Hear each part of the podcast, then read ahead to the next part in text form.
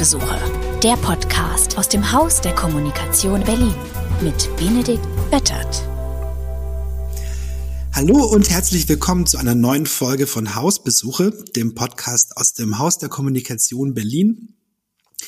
Heute habe ich einen ganz besonders ähm, interessanten und sympathischen Gast ähm, hier im Podcast. Sie wurde vom Handelsblatt, ich glaube 2018 zur Mutmacher of the Year ähm, ernannt oder ausgewählt. 2020 zur Best Female Social Entrepreneur of the Year in Germany gewählt. Ähm, 2021 wurde sie Ashoka Fellow. Und das alles vor allem auch, weil sie schon 2016 in Berlin die sogenannte Ready School gegründet hat, mitgegründet hat und jetzt immer noch als CEO dem Ganzen vorsteht. Die Radio School gibt's mittlerweile in Berlin, München, Düsseldorf, Kopenhagen und Aarhus, wenn ich mich nicht täusche, mit derzeit mehr als 5000 angemeldeten Studierenden. Ähm, die Radio School ist eine gemeinnützige Programmierschule für IT-affine Newcomer ohne Zugang zu digitaler Bildung oder einer professionellen ähm, oder einem professionellen Network. Und ich hoffe, ihr habt das richtig erklärt und sag Hallo, Anne Bartel. Guten Tag. Ja, das war mehr oder weniger alles perfekt. Wow, okay, ohne Fehler. Okay, Anne, bevor wir loslegen, vielleicht, du hast mir gerade gesagt, dein iPhone ist schon leer äh, oder dein Handy jetzt am Vormittag. Wie tech-affin bist du eigentlich selber? Also könntest du mir meinen neuen äh, Router einrichten oder eine Website programmieren oder könntest du mir erklären, wie ich mit Cryptocurrency ähm, NFTs im Metaverse kaufe? Wie tech-affin bist du selbst? Eigentlich nicht sehr tech-affin, aber ich wusste, wer man anrufen sollte und nach Hilfe fragen. Und ich glaube, das ist das, was ich sehr gut kann. Ich bin ähm, im Tech-Branche sehr gut vernetzt und ich weiß allerdings, was ich nicht weiß und das hilft oft.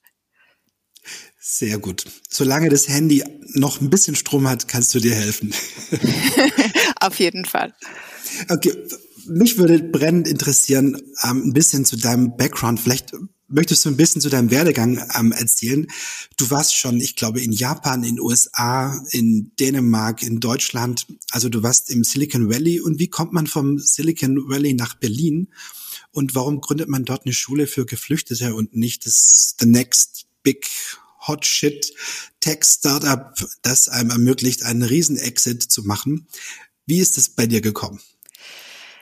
Äh, ja, das ist eine spannende Geschichte. Ich bin in Dänemark geboren und habe drei Jahre bei den Chaos-Piloten in Dänemark studiert. Das ist eine sehr alternative Ausbildung Richtung Entrepreneurship, Innovation und Project Management. Mhm. Und ähm, danach habe ich drei Jahre als äh, CSR, also Corporate Social Responsibility Beraterin in Kopenhagen gearbeitet und habe da ähm, Samsung Electronics ähm, unterstützt, die skandinavische Marketingstrategie ähm, anzupassen, wie, wie man mit soziale und kulturelle Organisationen besser arbeitet.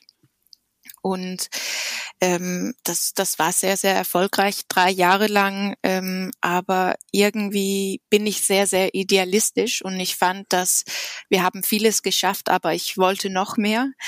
Und mhm. ähm, deswegen habe ich mich entschieden, eine sechsmonatige Sabbatical zu machen und äh, bin nach Afrika und Südostasien gefahren und habe Sozialinnovation so auf Grassroots-Ebene untersucht. Und äh, danach habe ich zwei Jahre in, in Japan ein Fellowship bekommen das von Rotary International und ähm, konnte zwei Jahre lang ein Master of Peace Studies studieren. Und ähm, mein Thema war offene Sozialinnovation. Und ähm, ich, ich konnte das mit äh, IDEO, ein, eine Innovationsagentur in Silicon Valley, die eigentlich für Design Thinking bekannt ist. Äh, ich konnte meine Masterarbeit mit denen in Silicon Valley schreiben. Das war mhm. alles 2010 bis ähm, 2012. Und was daran besonders ist, dass 2011 gab ja diese große Erdbeben äh, und die, die Katastrophe in Fukushima. Und das war für mein, mein Masterarbeit natürlich sehr, sehr relevant, weil es ging darum, wie kann man hunderttausend von Menschen zusammenbringen, um gesellschaftliche Herausforderungen zu lösen. Und das alles über Technologie. Und so bin ich eigentlich auch zur Technologie gekommen, weil es ist eigentlich ursprünglich nicht mein Schwerpunkt, aber ich sehe Technologie als ein sehr, sehr kraftvolle Werkzeug, um, um Wirkung zu schaffen ähm, und sehr, sehr viele Menschen zusammenzubringen, um, um neue Innovationen zu fördern. Ähm, genau, nach Berlin bin ich gekommen 2000 ähm, ich glaube 2012 war es, also ist fast zehn Jahre her, ähm, mhm. weil ich hatte die die Möglichkeit mit Stanford University in Berlin ein Peace Innovation Lab zu gründen um genau die Brücke zu bauen zwischen die NGO-Sektor und, würde ich sagen, die For-Profit- und Government-Sektoren, weil auf die eine Seite sind wir die NGOs, brauchen wir mehr technologische Wissen und auf die andere Seite ähm, brauchen die For-Profit-Industrie äh, ein bisschen mehr Zweck und soziales Gedanken. Und da habe ich drei Jahre lang gearbeitet das war so ein, ein Lebensgeschichte in ganz kurz. Ja, es klingt, als wärst du 85. Bin ich so aber nicht. Klingst auch nicht so. Ähm, wie kommt man denn auf die Idee, nach Berlin zu gehen, um ein Peace Center zu, zu eröffnen oder zu machen? Wo ist da der Bedarf? War das dir vorher schon klar oder hast du gesagt, du möchtest nach Berlin und dann mal schauen, wo die Ansatzpunkte liegen werden? Es war eigentlich mehrere äh, ja, Impulse. Auf die eine Seite war ich ähm, fast zehn Jahre lang unterwegs in, in die Welt und ähm, 2012 war ich äh, gerade 30 geworden und hatte Lust, in ein Ort zu sein und dort zu bleiben oder auf jeden Fall für längere Zeit dort zu bleiben. Und dann war natürlich die Überlegung, wo könnte das sein? Und weil ich so international groß geworden bin, ähm, fand ich, dass Berlin war für mich genau das richtige Ort, weil es eben so multikulturell ist. Und ähm, die Geschichte von Berlin hat mich auch sehr, sehr gut gefallen ähm, oder immer inspiriert, würde ich sagen, ist, wenn man über Sozialinnovation oder Societal Innovation und also wirklich sehr, sehr große ähm, gesellschaftliche Veränderungen spricht, ähm, dann, dann wissen alle mehr oder weniger in Berlin, was das hm. bedeutet, weil das ist Teil von Geschichte und äh, man kann mit Menschen sprechen, die das alles mitgemacht haben und durcherlebt haben. Aber wenn man in, in Kopenhagen zum Beispiel über Societal Innovation spricht, ist es eher ein theoretisches Konzept. ähm, das ist natürlich auch schön, dass es so, so ist. Aber genau deswegen fand oder finde ich immer noch Berlin sehr, sehr spannend, weil das ist greifbar. dass große Dinge kann sich sehr, sehr schnell verändern. Wow, das hast du toll formuliert. Wirklich, ähm, durch logisches Nachdenken auf Berlin gekommen und dann wahrscheinlich emotional auch verfangen, so, zumindest sofern man das erste Mal im Sommer nach Berlin kommt. Wenn man jetzt gerade kommt, glaube ich, wird es schwierig ähm, zu sagen, es ist eine ganz tolle Stadt. Aber die Argumente sind ähm, absolut nachvollziehbar. Wie kam es denn dann dazu, dass du die Ready School gegründet hast? Gab es da einen Anlass? Und vor allem, was heißt eigentlich Ready? Also erstmal Ready steht für Ready for Digital Integration. Ähm, und das zeigt eigentlich mehr oder weniger das, was wir tun. Also wir machen unsere Teilnehmer, die alle Geflüchtete oder Migranten sind, bereit für ähm, Integration über mhm. digitales Lernen. Ähm, also Ready ist eine Tech-Schule für, für Migranten. Ähm, wie bin ich dazu gekommen? Ähm, es kam tatsächlich über äh, meine Engagement in diese Peace Innovation Lab, ähm, weil im Frühjahr 2016 äh, nein, warte mal, 2015 war es, ähm, haben wir gesehen, dass viele Menschen nach Deutschland kamen, insbesondere aus äh, Syrien und Irak und Afghanistan und dass die Behörden das überhaupt nicht al allein stimmen könnte, ähm, weil die mhm. Anzahl von Menschen einfach viel, viel größer war als, als normal. Ähm, und dann, dann haben wir im, in diese Peace Innovation Lab eine große Co-Creation Workshop organisiert im Roten Rathaus und haben viele Experten eingeladen, um darüber zu sprechen, was können wir eigentlich, was können wir tun, um die, die Menschen, die jetzt nach Deutschland kommen, zu, zu helfen und unterstützen. Und ähm, nach zwei Stunden mit ganz viele Ideen und Post-its ähm, haben wir kritisch in die Runde geguckt und festgestellt, dass die eigentliche Experten ja eigentlich nicht dabei war, also die Geflüchtete. Ähm, und wir haben dann äh, uns gefragt, äh, sind unsere Ideen eigentlich die richtige? Haben wir Antworten für die richtige Fragen oder was, was haben wir eben nicht gesehen? Und deswegen haben wir unsere Strategie total geändert und ähm, sind in mehrere Flüchtlingsheimen ähm, äh, hingegangen und haben dort äh, einfach Menschen, neue Freunden kennengelernt. Und deswegen war ich in August 2015 in ein Flüchtlingslager in, in Buch, in nördliche Teil von Berlin mhm. und habe dort Mohammed kennengelernt. Ein äh, damals, äh, ich glaube, er war 26 Jahre alt und ähm, hatte ein Bachelor in Computer Science aus der Universität in Bagdad. Und er war seit ein Jahr in Deutschland und hat sich große Sorgen gemacht, weil er eben Programmierer war, aber keinen Laptop hatte, weil man nicht nach Deutschland äh, oder fährt mit einem Laptop unter deinen Arm. Das wäre ähm, viel zu gefährlich ähm, und es würde natürlich, also macht man einfach nicht. Und Mohammed hat damals erzählt, dass er so zweimal in die Woche zur amerikanischen Bibliothek in, in Kreuzberg hingegangen ist und hat versucht, da sich irgendwie selber neue ähm, Dinge beizubringen am Computer, aber er wusste, man sagt in der IT-Branche, if you don't use it, you lose it. Und, mhm. und es, es geht wahnsinnig schnell, diese technologische Entwicklung. Und er hat sich einfach große Sorgen gemacht, dass das, was sein, ja, USP kann man es wahrscheinlich nennen, also das, was ihm am aller einfachsten in Arbeit bringen würde, dass er genau diese Kompetenz verliert. Und, und diese Geschichte hat mich sehr, sehr berührt und natürlich auch ein bisschen an, an viele Gespräche mit, mit Taxifahrer in Berlin ähm, erinnert, weil, weil oft dann hat man, man Gespräche und, und hört, ich bin eigentlich Arzt oder ich bin Ingenieur, aber jetzt fahre ich Taxi. Und das ist eigentlich also wirklich eine Tragödie und ein Verschwende von Talent. Und, und da ist eigentlich die Idee entstanden ähm, wie wäre es, wenn wir eine Tech-Schule für geflüchtete Menschen gründen. Und am selben Abend habe ich diese De Idee mit ähm, einem guter Freund, äh, Weston Hankins, der CTO war, ähm, in ein Startup.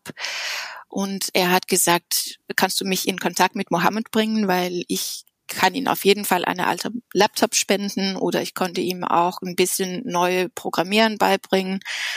Und ähm, dann kam ich, ich glaube, wahrscheinlich um 11 Uhr abends nach Hause und, und habe gedacht, ich schreibe einfach auf Facebook einen Kommentar und das habe ich tatsächlich getan und gesagt, wenn ich eine Tech-Schule für geflüchtete Menschen gründe, wer kann unterstützen? Und mhm. am nächsten Tag hatte ich dann so 20, 30 Kommentare, alles von ich kann Laptop spenden, ich wow. habe Räumlichkeiten, äh, ich kann äh, unterrichten, ähm, wirklich bis zur, ich habe keine Ahnung von Tech, aber ich kann richtig gute Kuchen backen und äh, Essen bringt auch Menschen zusammen. Also sag einfach Bescheid, mhm. was du brauchst. Und ja, so haben wir angefangen. Nach einer Woche ähm, haben wir angefangen, Laptops zu, zu, zu sammeln und haben eine Weg Webseite entwickelt und sind dann mit Pilotprojekte erstmal für einen Tag in Flüchtlingsheimen waren wir dann mit, mit IT-Unterricht unterwegs und haben davon sehr, sehr viel gelernt und ungefähr so sechs Monate später haben wir ein GGMBH gegründet in Berlin, unsere erste Partner Glückner und Co.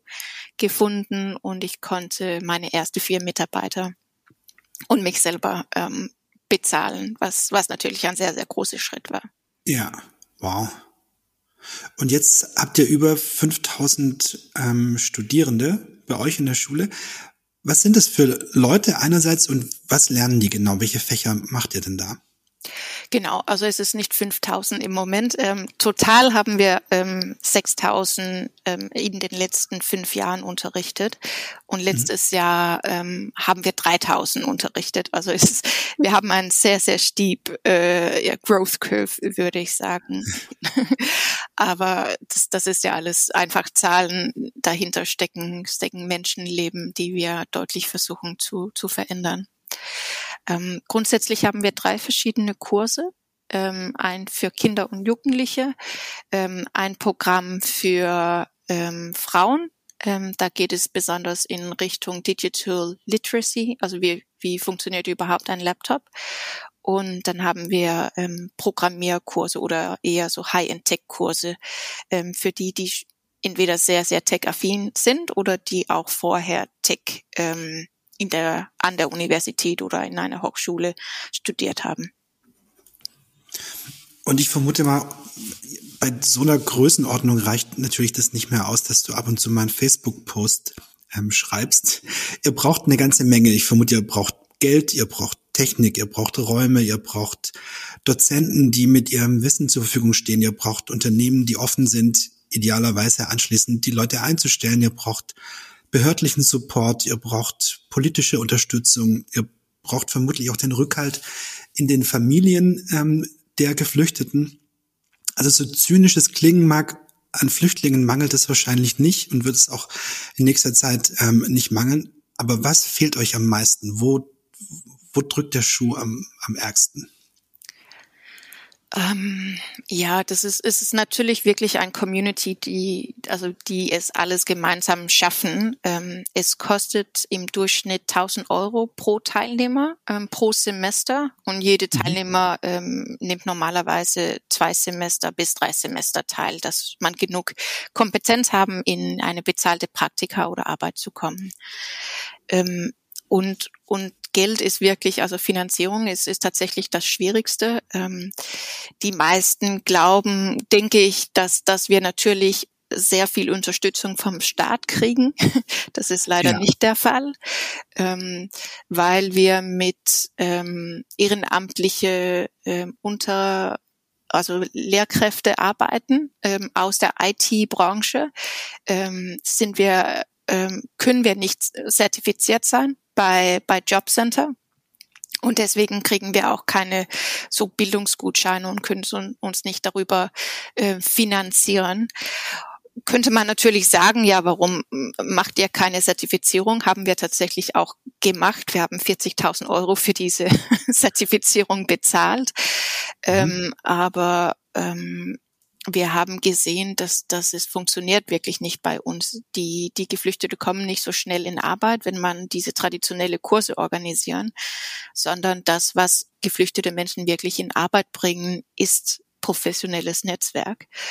Und ähm, wenn dein Lehrer ähm, zum Beispiel von Microsoft kommt und sieht, dass du bist super engagiert, pünktlich, mach deine Hausaufgaben, lernst super schnell, dann ist es viel einfacher, wenn dein Lehrer sagt, ähm, Luna oder Mohammed, komm mit. Am Donnerstag essen wir bei uns bei Microsoft und ich stelle mhm. dir unsere HR-Abteilung vor kann sein, dass man noch nicht bereit ist, ähm, bei Microsoft zu anfangen, aber vielleicht in sechs Monate, ähm, wenn man noch mehr weiß, dann, dann könnte es relevant sein. Und das ist wirklich das, was unsere Teilnehmer in Arbeit bringt. Und wir messen das natürlich auch und sehen, dass in unsere High-Tech-Kursen sind 75 äh, Prozent jetzt in bezahlte Arbeit ähm, und 50 Prozent wow. davon ähm, in der Tech-Branche direkt. Wow, aber das ist ja letztendlich eine, das ist eine Win-Win-Win-Win-Situation in allen Bereichen. Also mhm. für die Teilnehmer, für die Unternehmen, aber auch für die Kommunen. Also die Steuerzahler werden ja entlastet, weil jeder, der von den Leuten in den Job kommt, ähm, kostet den Staat nicht Kohle. Insofern müsste das als, als Businessmodell für eine Kommune relativ eindeutig sein. Also ihr müsstet doch eigentlich nur noch offene Türen überall vorfinden, oder? Schön wäre es. Ähm, also diese Argumentation ähm, ist natürlich das, was wir versuchen zu benutzen. Ähm, wir sehen, dass wenn wir einen Teilnehmer fünf Wochen früher in Arbeit bringen als normal oder bei Jobcenter, mhm. dann äh, bezahlt das eigentlich diese 1000 Euro, ähm, was es was es kostet. Ähm, aber oft ist es ja wirklich so, dass geflüchtete Menschen, also in Deutschland nur um, um die Zahlen deutlich zu machen, nach fünf Jahren sind nur fünf, 50 Prozent von den Geflüchteten in Arbeit. Ähm, und wenn nach wir fünf einfach Jahren. nach wow. fünf Jahren. Okay. Und wenn wir unsere Teilnehmer in ein oder in zwei Jahre in Arbeit bringen, dann, dann haben wir drei Jahre im, also nur im Durchschnitt ähm, Geld ja. gespart. Das ist hunderte tausend von, von Euro, ähm, die wir äh, Kommunen und Staat sparen. Aber mit dieser Logik kommt man in die deutsche Bürokratie leider nicht im Moment weiter. Ähm, aber wir arbeiten stark dran. Ähm, wir haben seit äh, vier Jahren eine sehr gute Zusammenarbeit mit äh, München äh, Kommune oder Stadt München und seit Anfang dieses Jahr auch mit Stadt Hamburg. Also es geht in die richtige Richtung, aber ähm, die deutsche Bürokratie ist da wirklich sehr prozessorientiert und wir sind wirkungsorientiert und das, das bringt für Finanzierung wirklich große Herausforderungen leider. Also ich, ich glaube, wir könnten auf jeden Fall doppelt so groß sein, wenn ähm, wir wirkungsorientierte Verträge haben könnten mit, mit Städten und Kommunen. Aber so, so ist es leider nicht in Deutschland. Also ich vermute, das sind typische Hürden, gerade in Deutschland, für Social Innovation und Social Entrepreneurship. Ich vermute aber auch, dass die Bürokratie dem im Wege steht, aber nicht unbedingt nur die Bürokraten. Also vermutlich werden viele, mit denen ihr sprecht, auch sagen, ich habe es verstanden, ich würde euch total gerne helfen, aber weil eure Kurse nur abends stattfinden, passt ihr nicht in das normale Förderungsprogramm oder so seltsame Argumente. Hast du denn das Gefühl, dass die Politik oder mögliche Entscheider offen sind und dass sie daran noch was ändern wollen oder ist das ein zu langer Weg? Ich finde, ähm, es gibt wirklich große, sehr, sehr große Interesse und das haben wir auch gesehen. Angela Merkel, ähm, als sie Kanzlerin war, bei uns zum Besuch. Thomas de Maizière, der ehemalige Innenminister, war mhm. zum Besuch. Es besteht große Interesse, unser Modell und was wirklich ein Erfolgsmodell ist, zu verstehen.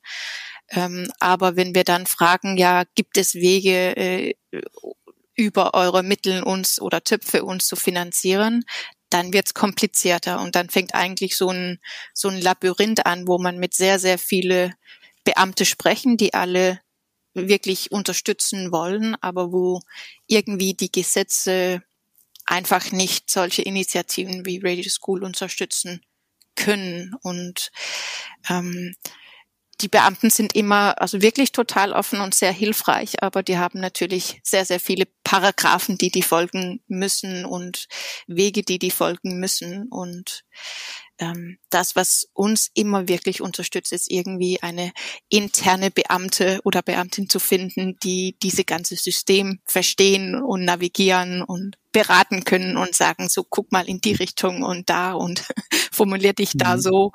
Ähm, das hilft immer. Also und und da gibt es viele, aber es ist sehr pers personenbezogen, würde ich sagen. Also man man man man sucht da immer so Champions, innere Champions, die die unterstützen können.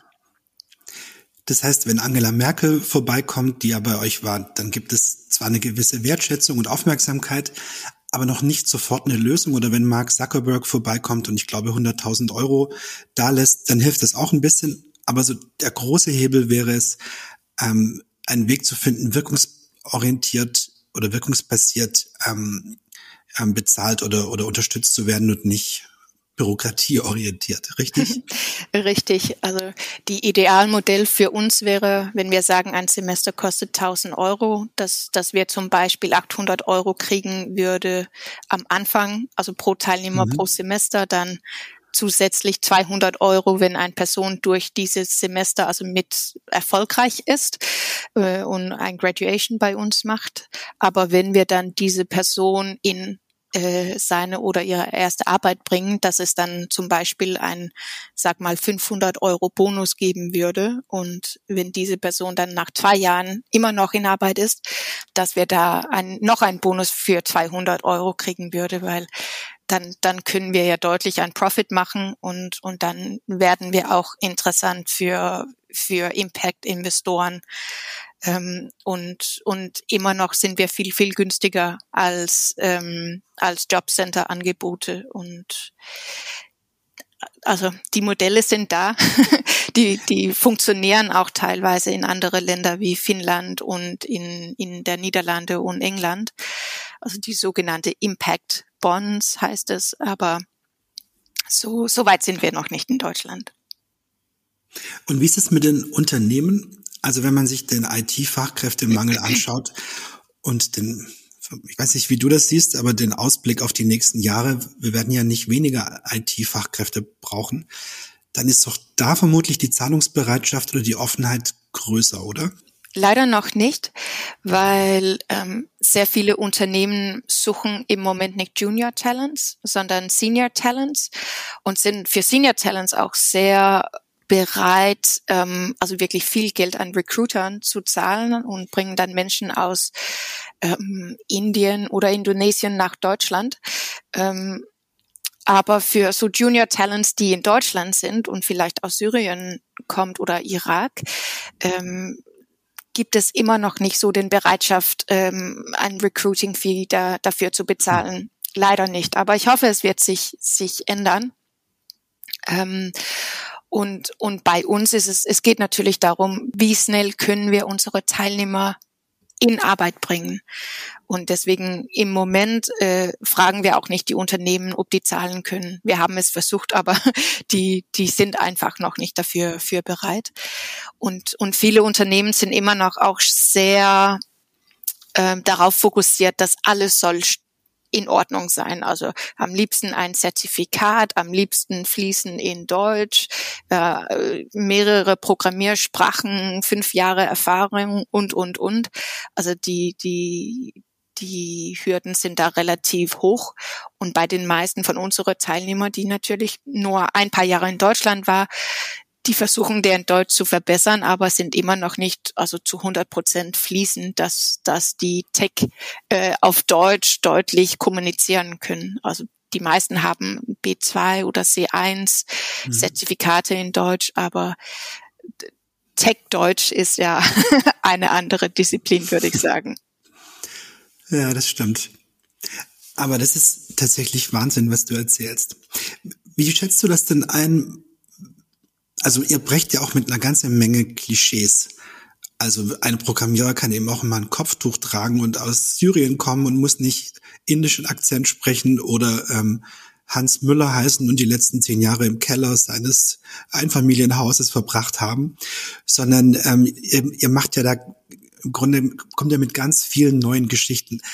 Ist die IT-Branche dafür reif in Deutschland? Und andererseits sind auch die Leute dafür reif. Ich vermute jetzt einfach, dass ihr den Leuten oder euren Studenten nicht nur Tech Knowledge und Skills beibringt, sondern vermutlich sie auch vorbereitet auf das, was sie kulturell erwartet oder von gewissen Erwartungen auf Seiten der Unternehmen ähm, auf sie zukommen. Ist das so oder ist es gar kein Problem?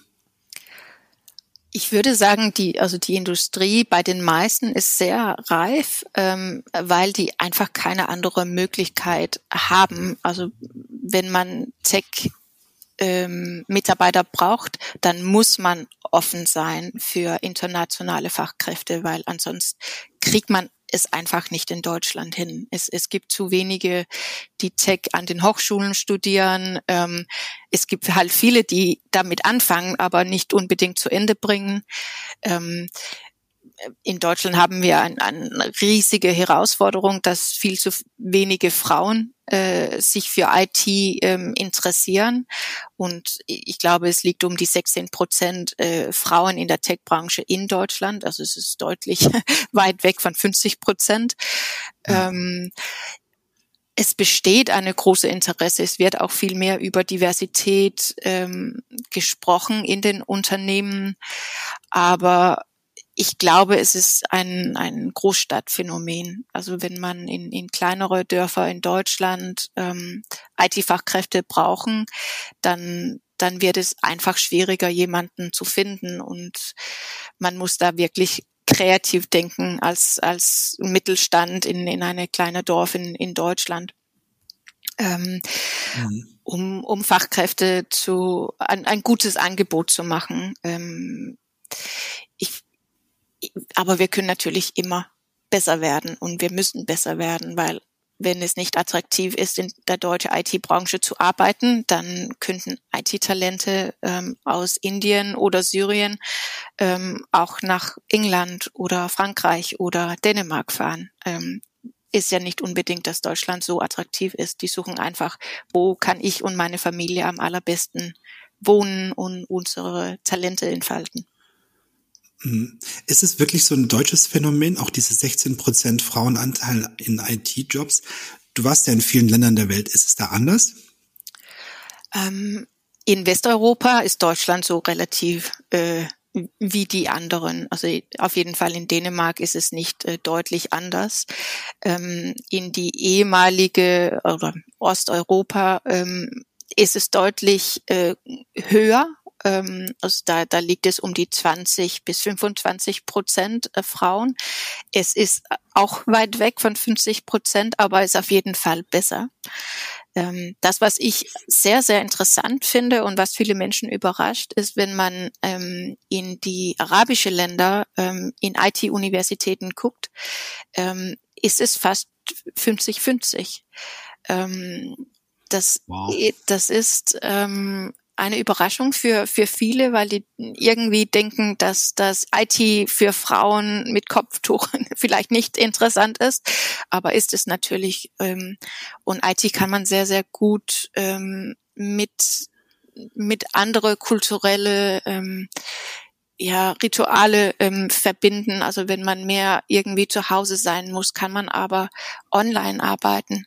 Ja. Viele junge arabische Frauen sind sehr interessiert in eine internationale Karriere, selber Geld verdienen, selbstständig unterwegs zu sein und das, das bietet die IT-Branche wirklich an. Und wir sind natürlich in Kontakt mit viele so IT-Akademien wie Microsoft oder Cisco Academy und die zeigen auch, dass deren Zahlen ist in die arabische Länder fast 50, 50 ähm, Prozent. Und da, davon können wir wirklich viel lernen. Und das sehen wir auch an der Ready School. Ähm, in unserer High-End-Tech-Programme haben wir dieses Semester 46 Prozent Frauen. Cool. Sag mal, wenn du so eine Vision dir bauen würdest, so I have a dream, was, wie sieht die Ready School in zehn Jahren aus?